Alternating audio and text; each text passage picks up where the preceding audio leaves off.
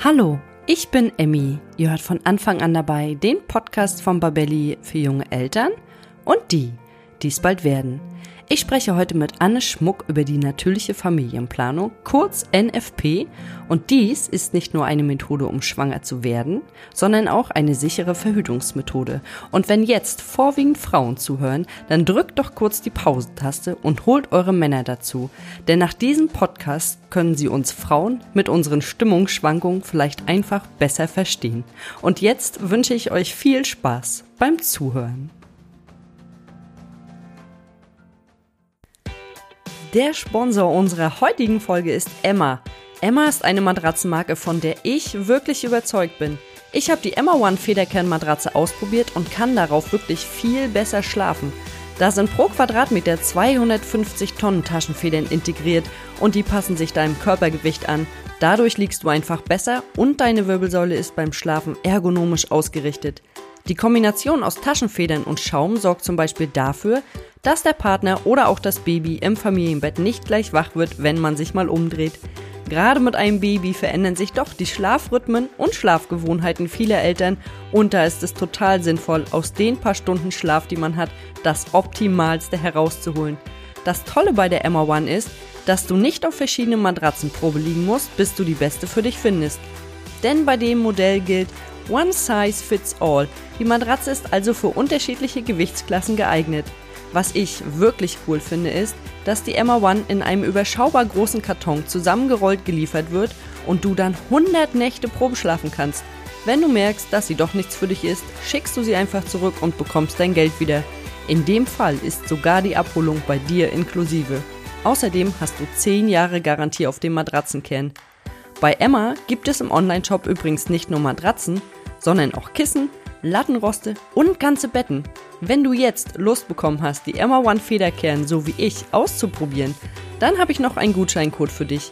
Mit dem Gutschein Anfang 2022 sparst du nochmal zusätzlich 5% zu den anderen Rabattaktionen im Shop.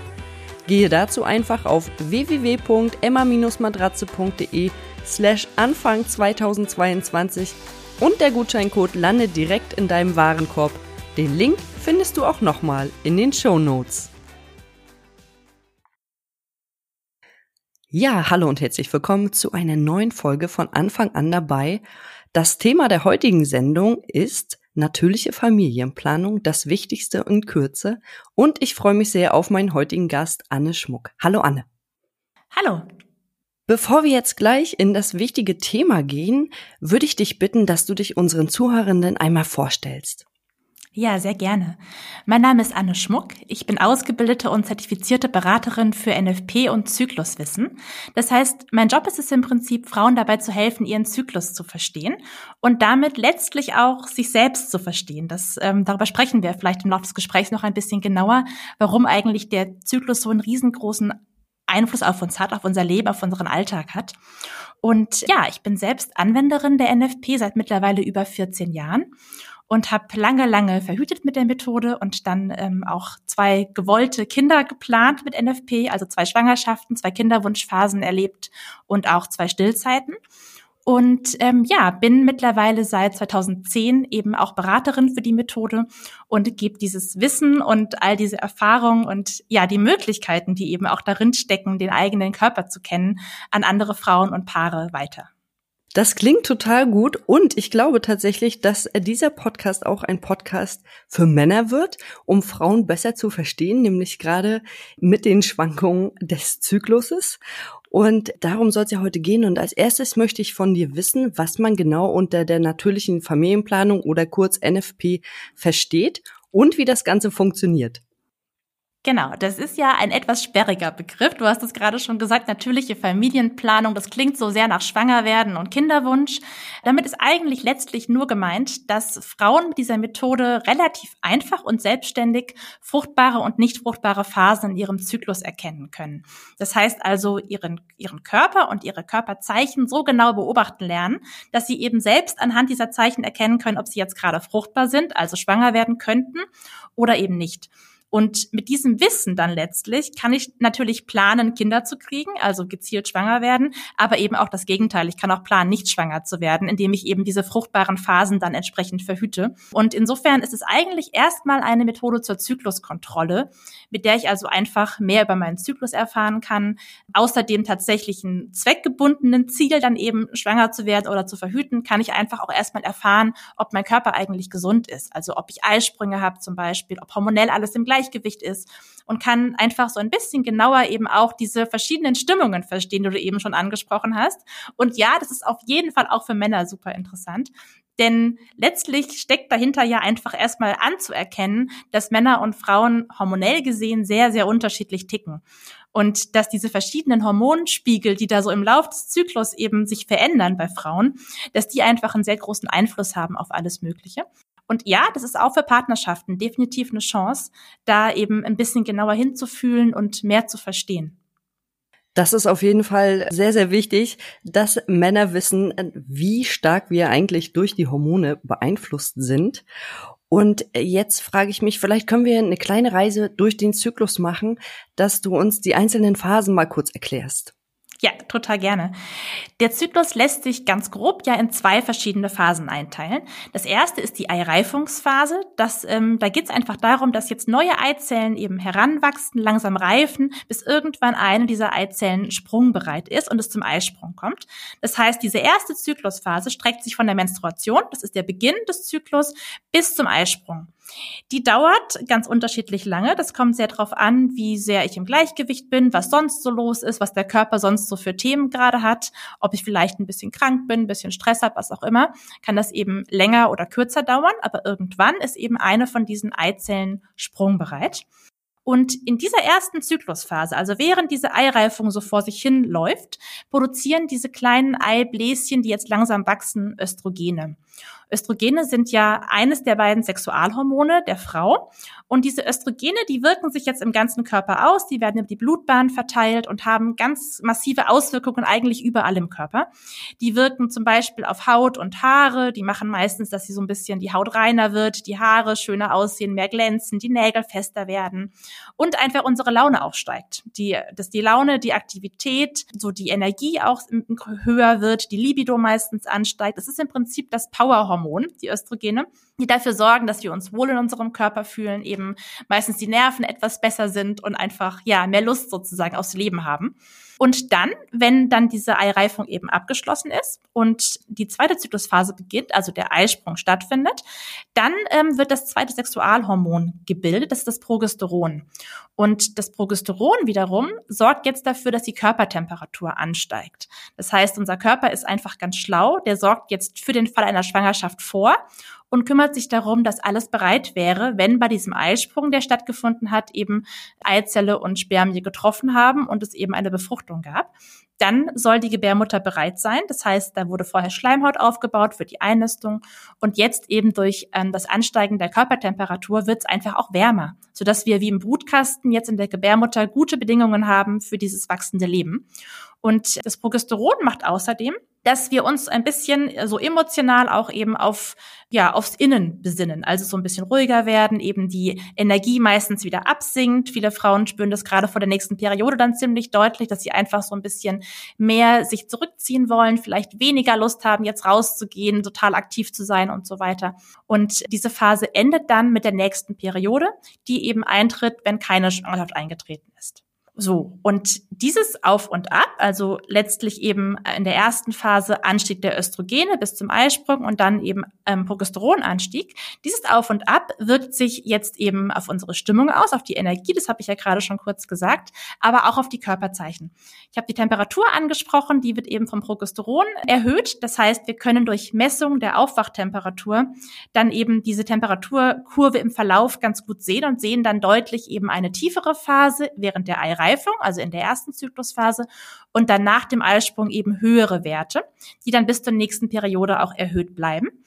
Und während der ersten Zyklusphase, während der Eireifung, machen die Östrogene eben außer unserer guten Laune und der vielen Energie auch den Zervixschleim flüssiger. Der Zervixschleim ist ein Sekret, was im Gebärmutterhals gebildet wird und überhaupt nichts mit Ausfluss oder irgendwas Krankhaftem zu tun hat. Das ist im Gegenteil ein ganz gesundes und ganz fruchtbares Körperzeichen. Denn der Zervixschleim ist letztlich die zwingende Bedingung dafür, dass wir überhaupt schwanger werden können. Denn der Zervixschleim ist quasi das Transportmittel, was dafür sorgt, dass Spermien jetzt überhaupt in die Gebärmutter, in die Eileiter gelangen können und hinterher eben auch die Eizelle befruchten können. Das heißt, der wird zum Eisprung hin immer flüssiger, immer glasiger. Manche Frauen bemerken, dass es dann ähm, ja so, ein, so einen spinnbaren, glitschigen Ausfluss quasi gibt. Die spüren, dass die Scheide besonders nass ist zum Beispiel auch oder sehen eben diesen spinnbaren, eiweißartigen Zervixschleim am Scheideneingang. Und das ist einfach ein Zeichen des Körpers, dass der Eisprung jetzt ganz kurz bevorsteht und unser Körper den Spermien schon mal alles vorbereiten möchte, damit die jetzt erstens Nahrung finden. Der ist nämlich ähm, tatsächlich sehr nahrhaft, da ist Zucker enthalten, sodass Spermien in diesem Zervixschleim überleben können und dann eben auch leichter zum, zur Eizelle gelangen können und die befruchten können. Und diese beiden Körperzeichen, also den Zervixschleim und dann eben auch die Körpertemperatur, die können wir ziemlich einfach beobachten. Und mit ein bisschen Anleitung und ein bisschen Routine kann da eigentlich jede Frau auch Veränderungen bemerken, sodass wir ein prima Tool haben, um anhand dieser Zeichen eben den Zyklus sehr genau zu bestimmen und genau zu erkennen, ob ich jetzt gerade noch vor dem Eisprung bin oder eben schon danach. Also wenn ich das jetzt noch mal ganz kurz zusammenfasse, die erste Phase quasi unseres Zykluses ist die, wo wir ein starkes Nervenkostüm haben, wo wir gut gelaunt sind, meistens. Und die zweite Phase ist die, wo wir vielleicht ein bisschen ruhiger werden, hast du gesagt, ne? dass wir ein bisschen genau. Äh, ruhiger werden und uns mehr auf das Innere konzentrieren. Jetzt frage ich mich, wo ist die Phase, in der ich manchmal ein bisschen zickig werde? Das ist eine super spannende Frage. Diese Phase, existiert. Ich will nicht sagen, dass sie nicht existiert, sie existiert, aber es ist nicht das, der gewollte, natürliche Zustand des Körpers. Denn dieses, dieses gereizte, etwas aggressivere, zickige, was man ja auch von außen dann so gerne zu hören kriegt, so, ne, hast du deine Tage, bist du ein bisschen zickig. Das ist letztlich eine Reaktion auf ein nicht erfülltes Rückzugsbedürfnis. Also das heißt, diese Phase kommt dann, wenn ich es nicht schaffe, mir in dieser zweiten Zyklusphase dieses Bedürfnis nach Rückzug und Ruhe zu erfüllen. Das ist nämlich genau das. Ich bin da ein bisschen dünnhäutiger. Ich, es dauert einfach nicht so lange, bis ich auch mal explodiere. Und wenn ich dann einfach für mich sein kann und mir diese Ruhe gönnen kann, ist alles fein. Aber wenn nicht, dann reagiert der Körper. Und das, man kann sich das so vorstellen, dass einfach die Fähigkeit, tolerant zu sein und Dinge zu unterdrücken und ja, irgendwie an sich abprallen zu lassen, einfach abnimmt in der zweiten Zyklusphase. Also, was ich in der ersten Zyklusphase noch gut wegstecken kann, weil ich schaffe, mich selbst zu regulieren, 21, 22, ne, mich zu beruhigen, das geht in der zweiten Zyklusphase nicht mehr so gut. Da braucht's einfach kürzer, bis die Leitung halt platzt.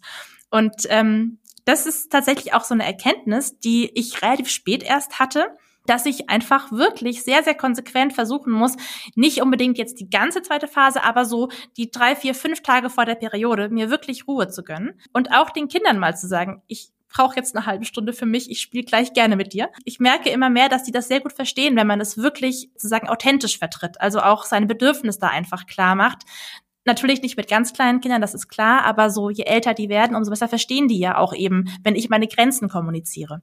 Und das ist tatsächlich was, äh, was mir sehr hilft im Alltag, da einfach deutlicher zu sagen, ich brauche jetzt einen Moment für mich und mir das eben auch zu gönnen und zuzugestehen, weil ich einfach weiß, unterm Strich ist es für uns alle besser, wenn ich nicht hinterher platze und explodiere. Ja, da kann ich auch ein Lied von singen.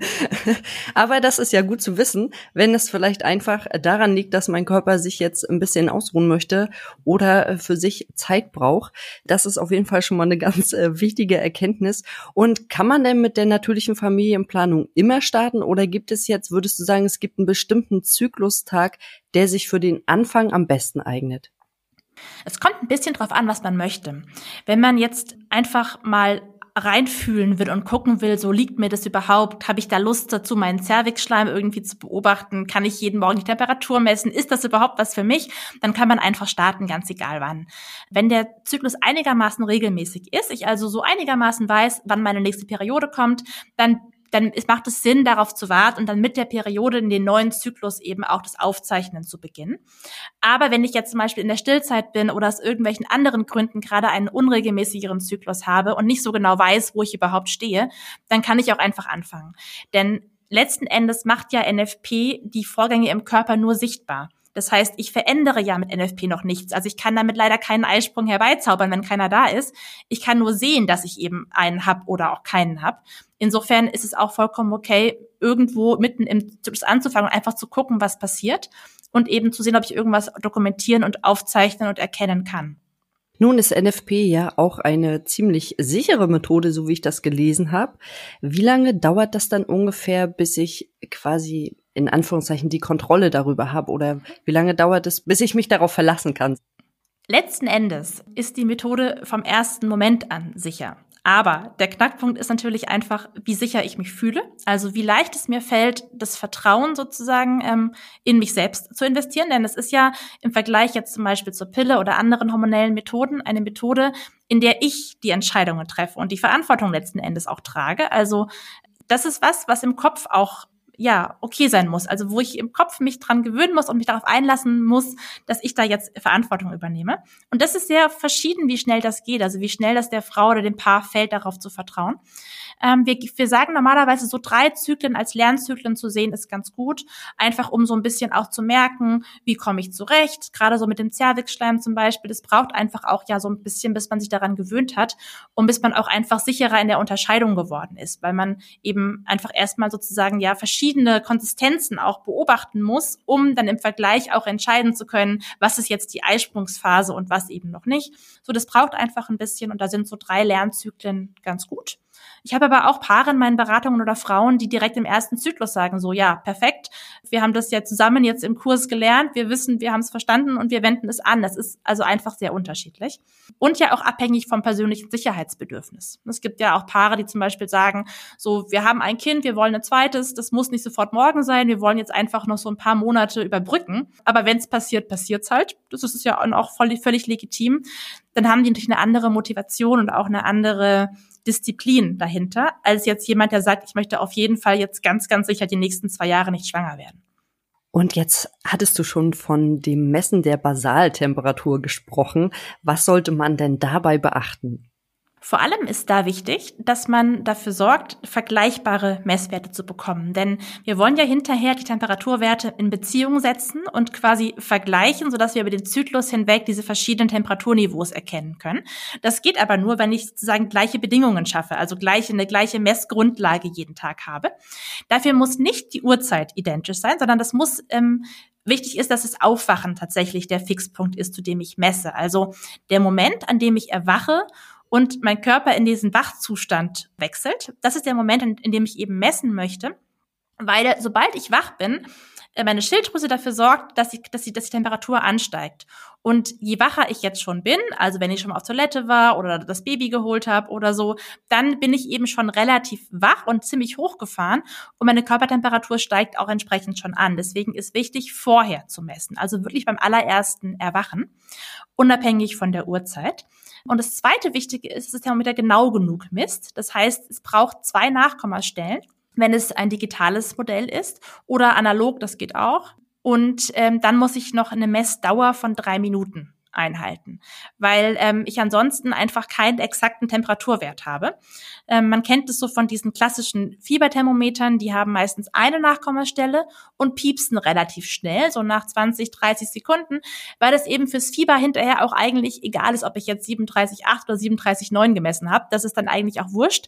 Aber im Bereich des Zyklus-Trackings ist es halt nicht egal. Da brauche ich einfach wirklich exakte und verlässliche Messwerte und dafür brauche ich eben drei Minuten Messdauer und zwei Nachkommastellen.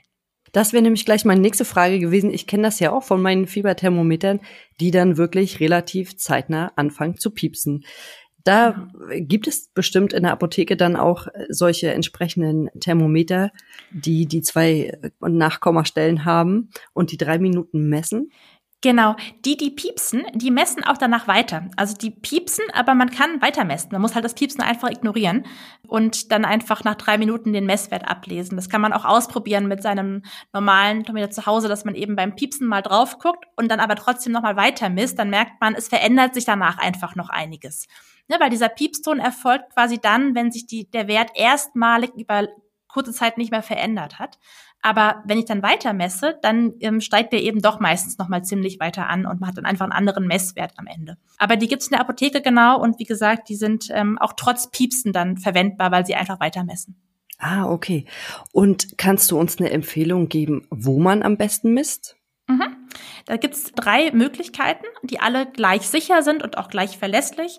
Das ist einmal oral im Mund, vaginal in der Scheide oder rektal im After. Die drei äh, Möglichkeiten gibt, die sind eben alle auch ja, sicher und geprüft. Alles andere, so Stirn, Ohr, Achsel oder so, ist nicht genau genug. Und das ist einfach eine, eine Geschmackssache, was einem da am, am sympathischsten ist. So ne? Im, Im Mund ähm, ist es für viele Frauen erstmal die geringste Hemmschwelle. Dafür, das finde ich von der Technik her eher unbequem, weil man den Mund geschlossen halten muss während der Messung. In der Scheide hingegen kann ich super nochmal eindösen und einfach noch so drei Minuten irgendwie liegen und wach werden. Aber das ist einfach wirklich Geschmackssache, was einem da am, am nächsten vorkommt. Das denke ich auch. Da muss jeder gucken, wie er da am besten zurechtkommt. Und jetzt hatten wir schon über den Cervixschleim gesprochen und dann gibt es ja noch den Gebärmutterhals, den man abtasten sollte, so wie ich das gelesen habe. Und wie tastet man den am besten ab und worauf ist dabei zu achten? Der Gebärmutterhals ist genau wie der Zervixschleim ein Östrogenzeichen. Das heißt, der verändert sich auch in der ersten Zyklusphase, wenn auch der Zervixschleim flüssiger wird. Deswegen ist das eine Option, die man hat. Also man kann den Zervixschleim beobachten oder den Gebärmutterhals. Man braucht nicht beides zu machen. Das ist für viele Frauen ganz, ganz hilfreich, weil es manche Frauen unangenehm finden, sich selber abzutasten, andere finden es spannend. Das kommt sehr darauf an, wie offen ich auch mit meinem Körper so bin und wie neugierig ich darauf bin.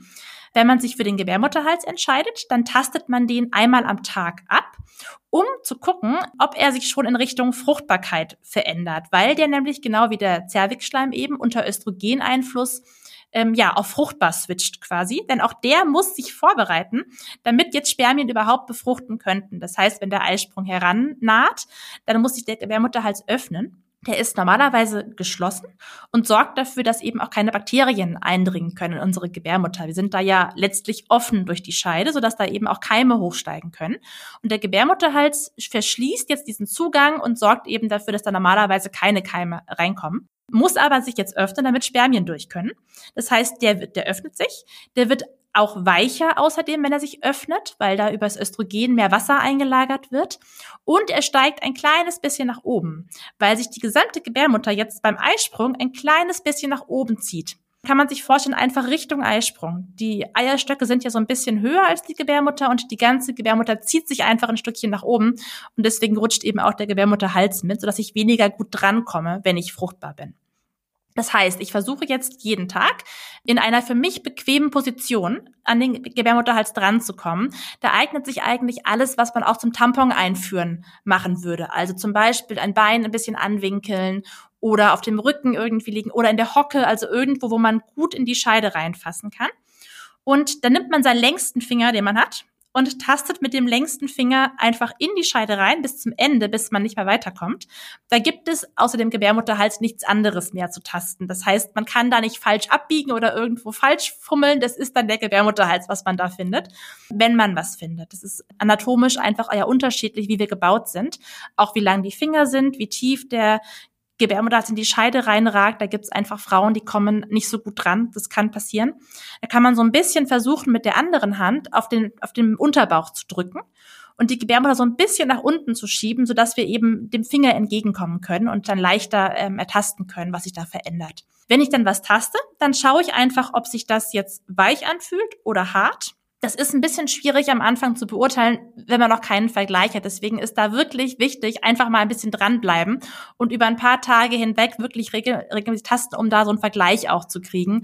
Sonst ist es einfach schwierig, eben diese verschiedenen Sachen zuzuordnen, die man da tastet. Also weich oder hart, offen oder geschlossen. Und ob ich gut drankomme oder nicht so gut. Also ob er schon ein bisschen nach oben äh, rutschte oder eben noch nicht. Und dann werde ich eben merken, dass so nach der Periode erstmal der Gebärmutterhals eben hart ist und geschlossen und eher gut erreichbar. Und dann während der Erreifung eben zum Eisprung hin immer höher wandert, immer weicher wird und sich immer mehr öffnet. Und diesen Zustand kann ich eben spüren. Und ähm, genau, dann eben auch darüber erkennen, ob der Eisprung jetzt schon kurz bevorsteht oder ob es noch ein bisschen dauert, der Gebärmutterhals noch geschlossen ist und da eben noch keine Vorbereitungen zu erkennen sind. Und wenn man das jetzt mit dem Abtasten des Gebärmutterhalses kontrollieren möchte, dann müsste man das aber auch jeden Tag machen. Genau. Genau, ne, weil das geht ja mh, mm, in diese, bei diesen Östrogenzeichen, also auch beim Zervixschleim, geht es ja darum, den ersten Beginn der Fruchtbarkeit zu erkennen. Denn das Gemeine ist ja, dass Spermien mehrere Tage überleben können in unserem Körper. Das heißt, wenn es nur um uns ginge und um unsere Eizelle, dann wären wir sehr, sehr kurz fruchtbar, nämlich noch nicht mal einen Tag, weil die Eizelle selber ja nur maximal zwölf bis 18 Stunden überlebensfähig ist. Das heißt, ich habe bei der Eizelle eine ganz, ganz kurze Zeitspanne, die ich überhaupt nur befruchtet werden kann. Aber die Spermien können eben mehrere Tage überleben. Und das heißt, dass ich heute, wenn ich heute ungeschützten Sex habe und mein Eisprung in fünf Tagen ist, ich von diesem Mal heute schwanger werden kann, weil Spermien eben überleben können bis zum Eisprung. Und das können sie dann, wenn die Zeichen dafür richtig sind, also wenn der Zervixschleim da ist und der Gebärmutterhals geöffnet ist. Denn andernfalls bleiben sie quasi ja in der Scheide, kommen ja nicht weiter wegen dem Gebärmutterhals und finden dort keine Nahrung, also keinen Zervixschleim und gehen sehr, sehr schnell zugrunde. Das heißt, diese Überlebensfähigkeit habe ich dann, wenn die Körperzeichen eben auch fruchtbar stehen, also Zervixschleim da ist und der Gebärmutterhals offen ist. Und das will ich erkennen, weil ich ab da ja zwingend verhüten muss, wenn ich nicht schwanger werden möchte. Das heißt, ich muss jeden Tag tasten und beobachten, um das mitzubekommen. Denn wenn ich es verpasse und denke, es wäre noch alles tutti, aber in Wirklichkeit sind da jetzt eben schon die ersten Anzeichen da, dann kann halt passieren, dass ich schwanger werde. Insofern ist eben dieses regelmäßige Gucken schon wichtig, ja. Mhm. Und du hattest das gerade gesagt mit den fünf Tagen, was ja eigentlich beim Kinderwunsch ein, ein gutes Zeitfenster ist, ein langes Zeitfenster ist. Und wenn man die natürliche Familienplanung jetzt beim Kinderwunsch anwendet, worauf muss man dann achten? Genau auf den Zervixschleim. Das ist nämlich genau unser okay. Fruchtbarkeitszeichen Nummer eins. Und das ist, da hast du total recht, das ist ein gutes, langes Zeitfenster, das ist super so. Das ist auch viel, viel ähm, entspannender und stressfreier, als zum Beispiel Ovulationstests zu machen, die meistens nur ein ganz, ganz kurzes Zeitfenster überhaupt anzeigen, wenn überhaupt. Wir wissen ja mittlerweile, dass die Zeitspanne zwischen Eisprung und positivem LH-Test viel, viel größer ist, als wir eigentlich ursprünglich mal dachten, dass also auch manchmal Tests erst nach dem Eisprung positiv werden, zum Beispiel. Ich also nicht darauf warten soll, dass der LH-Test mir was anzeigt, weil das einer bei vielen Frauen nicht hinkommt. Und der Zervixschleim ist einfach ein viel verlässlicheres Zeichen, was ich eben auch in der Regel einfacher beobachten kann. Und was mir einfach ein größeres Zeitfenster auch ermöglicht, weil diese fünf Tage, die ich da eben bis zum Eisprung habe, die zeigt mir der Zervixschleim an. Das sind nämlich genau die Tage, in denen ich auch Zervixschleim beobachten kann, wenn ich darauf achte, oder eben einen geöffneten, weichen Gebärmutterhals. Und das entspannt auch Partnerschaften, ne? wenn ich jetzt nicht sagen muss, so heute, auf jeden Fall müssen wir, sondern wenn ich weiß, okay, jetzt irgendwann in den nächsten Tagen ist irgendwann der Eisprung, es ist gut, jetzt schon mal Spermien zu deponieren, die einfach dann warten können und irgendwann entspannt befruchten können. Ja, ich musste gerade ein bisschen schmunzeln, als du gesagt hast, dass die warten können. Aber ja, so ist es wahrscheinlich. Und ja. nun wird die natürliche Familienplanung ja auch als Verhütung angewandt. Worauf sollten wir denn dabei achten und wie sicher ist das? Dabei ist vor allem wichtig, das Regelwerk gut zu beachten. Ne? Also ich meine, klar, das ist ein bisschen wie beim Autofahren. Ich kann das auch machen, ohne irgendwelche Verkehrsregeln zu können, aber darauf verlassen würde ich mich halt nicht. Insofern ist es halt gerade dann, wenn ich sicher verhüten will, eben wichtig, auch die Regeln zu können, das wirklich gut zu verstehen, auch die Hintergründe zu verstehen, weil das hm, erlebe ich einfach häufig. Es ist viel leichter, das richtig zu machen, wenn ich weiß, warum ich es mache. Wenn ich verstanden habe, warum ich der Zervixschleim beobachten soll oder was der mir eigentlich verrät und die, die Temperatur, was da wichtig ist und so. Das muss man einfach einmal sich gut anschauen und sich da ein bisschen eindenken und einfinden. Denn andernfalls kann ich halt nicht sozusagen wirklich sicher jetzt diese Methode anwenden. Denn sonst ist es halt irgendwie aufs Gefühl hören oder irgendwie, ja, keine Ahnung, nach irgendeinem, nach irgendwelchen Sachen, die ich vielleicht irgendwo gelesen habe. Das reicht einfach nicht. Das ist einfach, ja, da ist eine wissenschaftliche Methode hinter, die mit sehr, sehr vielen Studien auch abgesichert ist, die aber eben auf einem bestimmten Regelwerk beruht. Und wenn ich das halt so sicher anwenden will, dann muss ich eben diese Regeln einfach auch lernen.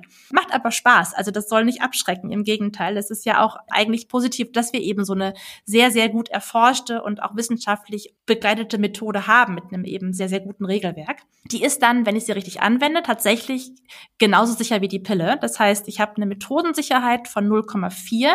Das heißt, 0,4 von 100 Frauen werden pro Jahr trotzdem schwanger. Das sind bei der Pille 0,1 bis 0,9, ähm, je nach Präparat. Das heißt also, innerhalb dieser Pillenspanne liegt da auch NFP. Wenn wir die Gebrauchssicherheit anschauen, das ist quasi jetzt der Wert, der in der Praxis erreicht wird, wenn ich eben ja auch ähm, Anwenderfehler einbeziehe, dann habe ich bei NFP einen sehr, sehr viel besseren Wert als bei der Pille. Da hat nämlich NFP nur eine ähm, Sicherheit von 1,8, also 1,8 von 100 Frauen werden sozusagen durch eigenes Verschulden mit der Methode schwanger. Die Pille hat da 6 bis 9. Also 6 bis 9 von 100 Frauen werden trotz Pille schwanger, weil sie einfach Anwenderfehler machen weil sie vergessen, dass sie bei Magen-Darm-Erkrankungen zum Beispiel verhüten müssen, die Pille bei manchen Medikamenten nicht mehr wirkt und so weiter. Das ist einfach ähm, ja ein sehr viel höherer Wert. Insofern kann man da wirklich auch ganz unbesorgt sein. Es ist echt eine sehr sichere Methode. Ja, das äh, habe ich jetzt auch noch mal rausgehört. Und ich hatte es auch im Vorfeld noch mal gelesen mit diesem Pearl Index, heißt Pearl genau. Index, ne? Genau. Genau. Und ich finde das sehr, sehr spannend.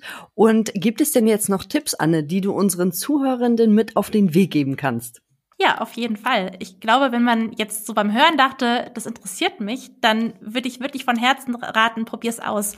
Weil es macht einfach mit einem selbst auch ganz viel. Ich finde, es hat, es macht so eine andere Achtsamkeit sich selbst gegenüber, wenn man jetzt eben den einfach so ein bisschen mehr versteht, wie tick ich eigentlich, in welcher Zyklusphase. Wir hatten ja zu Beginn darüber kurz gesprochen. Das ist für mich mittlerweile so, Verhütung ist so ein Nebeneffekt. Es ist super, dass ich da einfach ohne Hormone verhüten kann. Aber es ist fast noch schöner für mich, einfach so nah mit mir selbst zu sein. Also einfach mich selber gut zu kennen, gut zu verstehen, Rücksicht zu nehmen auch auf eben diese hormonellen Schwankungen. Das macht einfach, finde ich, viel mit dem eigenen Selbstwert und ist ein anderes Lebensgefühl für mich jedenfalls. Und ich glaube, wenn man so das Gefühl hat, das könnte einem persönlich einfach gut tun, aus was für Gründen auch immer. Manchmal hat man ja auch Symptome zum Beispiel, denen man auf die Spur kommen will. Auch das geht mit NFP einfach total gut. Dann ähm, ist es auf jeden Fall einfach eine ganz, ganz gute Idee, es auszuprobieren. Denn tatsächlich kaputt gehen kann im Prinzip nichts. Es ist ja nicht so, dass ich jetzt morgen damit verhüten muss, wenn ich mich das nicht traue. Ich kann ja mit Kondom verhüten und nebenbei NFP lernen, um mich kennenzulernen. Also man kann das abkoppeln, wenn man da irgendwie Sicherheitsbedenken hat erstmal. Aber so zum erstmal reinkommen, zu sich selbst kommen, ist es einfach eine tolle Methode. Und ich glaube tatsächlich auch, dass wenn man nicht hormonell verhütet, ein positiver Nebeneffekt ist auch, dass wir eine erhöhte Libido haben, richtig? Ja, definitiv. Definitiv. Das ist auch das, was die meisten Männer dann ganz schnell sehr spannend finden. Das kriegen die sehr schnell mit, nämlich auch. Und auch genau wann die Libido erhöht ist, bekommen die sehr schnell raus. Und finden das dann meistens auch ganz gut, ja. Und meistens ist aber doch die Libido tatsächlich auch um den Eisprung erhöht, oder? Mhm, genau, meistens. Also das ganze Thema, was wir auch am Anfang besprochen hatten mit der, mit der Energiekurve und so, das sind natürlich jetzt sehr pauschale Einordnungen, die halt bei vielen Frauen zutreffen, aber sicherlich auch nicht bei allen. Es gibt natürlich auch immer noch andere Faktoren, die da ja auch, gerade die Libido ist ja so ein zartes Pflänzchen, gerade die weibliche Libido. Und das sind ja auch noch andere Faktoren als nur der, also nur die Hormone. Aber so generell ja, ist sie meistens um den Eisprung herum höher. Das stimmt. Das macht ja auch einfach Sinn, so rein biologisch. Gibt aber auch Frauen zum Beispiel, ähm, gerade wenn die ein sehr starkes Sicherheitsbedürfnis haben, die sich dann eher in der zweiten Zyklusphase mehr Lust haben, weil sie einfach wissen, da kann ich auf keinen Fall schwanger werden. Und das macht im Kopf von manchen Frauen dann eben auch einfach eine andere, andere Libido. Also es ist unterschiedlich, aber ja, du hast recht, so biologisch ist eben die Eisprungsphase die heiße Phase. Aber das äh, finde ich total interessant, dass du gerade gesagt hast, dass es bei manchen Frauen auch die zweite Phase ist. Mhm. Ja, also ich glaube, ich könnte da auch noch viel, viel lernen. Und wenn jetzt noch Zuhörende Lust bekommen haben, mehr darüber zu erfahren, wo können sie dich denn im Internet finden? Ihr könnt mich finden auf meiner Homepage, das ist www.hormonfrei-verhüten.de und äh, bei Instagram unter und Tschüss Hormone. Und ja, da gibt's auch ähm, Infos zu Kursen und Beratungen und ähm, Buchtipps und ja, ganz viel mehr zur NFP. Das werden wir auf jeden Fall alles auch nochmal in den Shownotes verlinken. Dann danke ich dir für das heutige Gespräch. Ich habe wieder einiges gelernt und wünsche dir für die Zukunft alles Gute. Vielen Dank. Tschüss. Tschüss. Das war der heutige Podcast zum Thema NFP und was ich total spannend fand, war, dass diese Methode nicht nur zum Schwangerwerden oder zum Verhüten geeignet ist, sondern auch um ein besseres Bewusstsein für seinen eigenen Körper zu bekommen. Und wenn ihr jetzt Lust bekommen habt, die natürliche Familienplanung auszuprobieren, dann startet doch gleich heute. Doch denkt daran, drei Lernzyklen solltet ihr euch schon Zeit lassen, um euch und euren Körper besser kennenzulernen. Und wenn euch der Podcast gefallen hat, dann abonniert ihn bei iTunes, Spotify oder wo immer ihr unseren Podcast hört um keine neue Folge mehr zu verpassen.